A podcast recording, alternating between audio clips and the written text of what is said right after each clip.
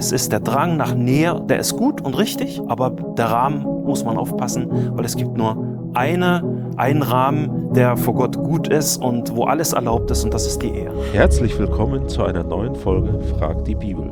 Ja, lieber Alex, willkommen. Ich freue mich, dass du dir Zeit genommen hast, um auch auf eine Frage zu antworten. Können Freundschaften zwischen Jungen und Mädchen funktionieren? Man, man spricht auch von platonischen Freundschaften. Kann ich mit dem anderen Geschlecht ähm, Freundschaften schließen und kann das biblisch auch wirklich funktionieren oder gibt es da Herausforderungen? Was, was sagt die Schrift dazu? Ja, funktionieren ist ein gutes Stichwort, denn die Frage ist wirklich aktuell. Das ist wirklich was, was uns in der Seelsorge begegnet, was uns in der Kinder- und Jugendarbeit begegnet. Also je älter die Kinder dann werden, umso brennender wird diese Frage. Und äh, du sagst schon platonische Freundschaft. Bei der Frage fällt mir einfach auch dieser gute alte Witz ein, ja, wo, wo äh, Mann und Frau sagen, äh, unsere Freundschaft ist platonisch und unser Kind nennen wir Platon. Dieser Witz suggeriert ja im Endeffekt, äh, dass diese Art von Freundschaft nicht geht, nicht funktioniert.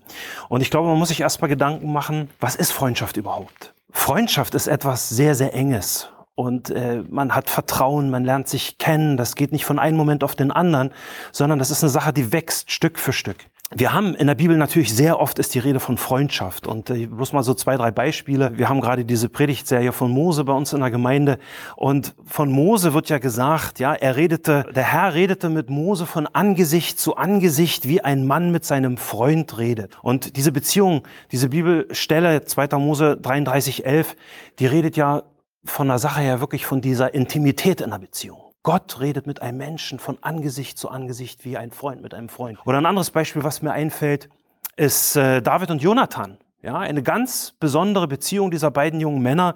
Und äh, David sagt dann ja zu seiner Beziehung zu Jonathan, äh, wunderbar war mir deine Liebe, mehr als Frauenliebe. Also selbst unter den Männern, da ist eine, eine, eine Geistesgleichheit da in der Freundschaft, die unglaublich ist. Und wir müssen einfach feststellen in der Schrift, dass Gott den Menschen als ein Beziehungswesen geschaffen hat. Das heißt, ähm, der Mensch ist nicht dazu geschaffen, dass er alleine irgendwo in einem, in einem leeren Raum existiert. Und da wird eben klar, dass diese Sehnsucht nach, nach Nähe, nach Geborgenheit, nach Vertrauen, die ist ganz, ganz tief drin im Herzen des Menschen. Und deswegen lesen wir ja auch in der Schrift 1. Mose 2, Vers 18, sagt Gott ja, und Gott der Herr sprach, es ist nicht gut, dass der Mensch allein sei. Ich will ihm eine Gehilfin machen, die ihm entspricht. Ja, Gott sieht diese, diese Not von Adam, der alleine ist und, und ja, gar nicht so recht weiß, hat man den Eindruck in der Schrift, wo er hin soll mit sich alleine. Ja, und, und schon ein Kapitel vor in 1. Mose 1, Vers 27, da sagt Gott ja, und, oder das sagt die Schrift, und Gott schuf den Menschen in seinem Ebenbild, im Bilde Gottes schuf er ihn, als Mann und Frau schuf er sie. Und das ist das Normale für den Menschen. Er ist geschaffen, um nicht alleine zu sein, sondern um sein Gegenüber, seine Entsprechung zu finden. Das ist das Normale, wenn Mann und Frau zusammenkommen, dann entsteht eine, eine Beziehung. Und letztendlich ist es, wie gesagt, so, dass Gott ja Mann und Frau zusammen in seiner Ebenbildlichkeit geschaffen hat. Das heißt, Mann und Frau zusammen in der Ebenbildlichkeit spiegeln Gott wieder. Und wenn der Herr dann noch dazukommt, dann, also der Herr Jesus dazukommt, äh, dann, dann haben wir ja sozusagen ein Spiegelbild für die Trinität, für die Dreieinigkeit Gottes mit Vater, Sohn und Heiligem Geist. Ja, ein alter Witz, den ich auch immer gerne äh, äh sage, ist, was bedeutet das Wort Ehe? Ja, EHE, e, ja, zwei Egoisten mit dem Herrn in der, äh, in der Mitte. Das ist das Ideale. Und, aber dieser, dieser, dieser Auftrag auch, äh, die Schöpfung sich untertan zu machen, äh, gilt beiden, Mann und Frau. Und beide spiegeln als Paar die Ebenbildlichkeit wieder. Und Paulus sagt im 1. Korintherbrief, 1. Korinther 7, sagt er sehr, sehr viel zum Thema Ehe und Sexualität. Und dort stellt er ausdrücklich fest, dass das Single-Sein eine Gnadengabe ist. Also Single zu sein ist die Ausnahme von der Regel. Und äh, wer das nachlesen will, äh, 1. Korinther 7, 7, äh, da sagt er das ganz einfach, jeder hat seine eigene Gnadengabe von Gott, der eine so, der andere so. Deswegen würde ich diese Frage, ob das funktioniert, umformulieren. Ich würde fragen, kann eine Freundschaft zwischen Jungen und Mädchen funktionieren, ohne dass die Sehnsucht nach ungeistlicher Intimität entsteht. Äh, und da sage ich, so wie dieser Witz am Anfang, eher nicht. Und wenn, dann ist es die Ausnahme von der Regel. Nähe erzeugt immer Intimität. Und mit Intimität meine ich jetzt nicht gleich automatisch äh, praktizierter Sex, sondern diese Nähe, diese Verbindung, die dann vielleicht irgendwann zum Sex führt. Aber es entsteht. Auch diese geistliche Bindung. Auch die diese geistliche besteht, Bindung, ja. ja, ja, ja. Die Gefahr, die wir da einfach sehen, dass Nähe, äh, Intimität erzeugt, äh, ist eben, dass durch diese verloren gehende Distanz Dinge passieren können, die eigentlich nicht gewollt sind die man sich am Anfang nicht hat vorstellen können. Und die Frage ist, wenn wir so eine Freundschaft haben zwischen Mann und Frau oder Junge und Mädchen, wie kann man denn dieser Gefahr begegnen? Und da gibt es natürlich Regeln, die man sich stellen kann, klare Regeln, die man sich äh, äh, machen kann. Äh, zum Beispiel, sage ich jetzt mal, Mindestabstand. Ja, Mindestabstand, ganz wichtig.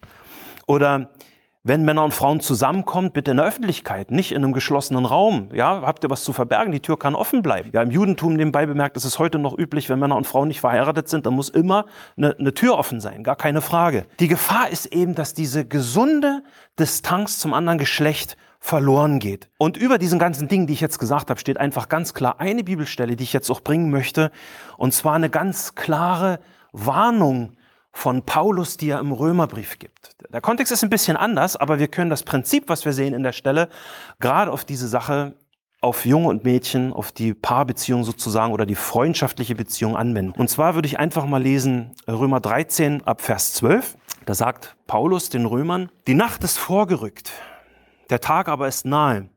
So lasst uns ablegen die Werke der Finsternis und anlegen die Waffen des Lichts. Lasst uns anständig wandeln wie am Tag, nicht in Schlammereien und Trinkgelagen, nicht in Unzucht. Und Unzucht ist ja im weitesten Sinne alles, was äh, eine Art von Nähe ist, die außerhalb von dem ist, was die, was die äh, Bibel lehrt. Und dann weiter, und Ausschweifungen nicht in Streit und Neid, sondern, und jetzt kommt das, was wichtig ist in unserem Zusammenhang, Vers 14, sondern zieht den Herrn Jesus Christus an und pflegt das Fleisch nicht bis zur Erregung von Begierden. Und das ist der Punkt.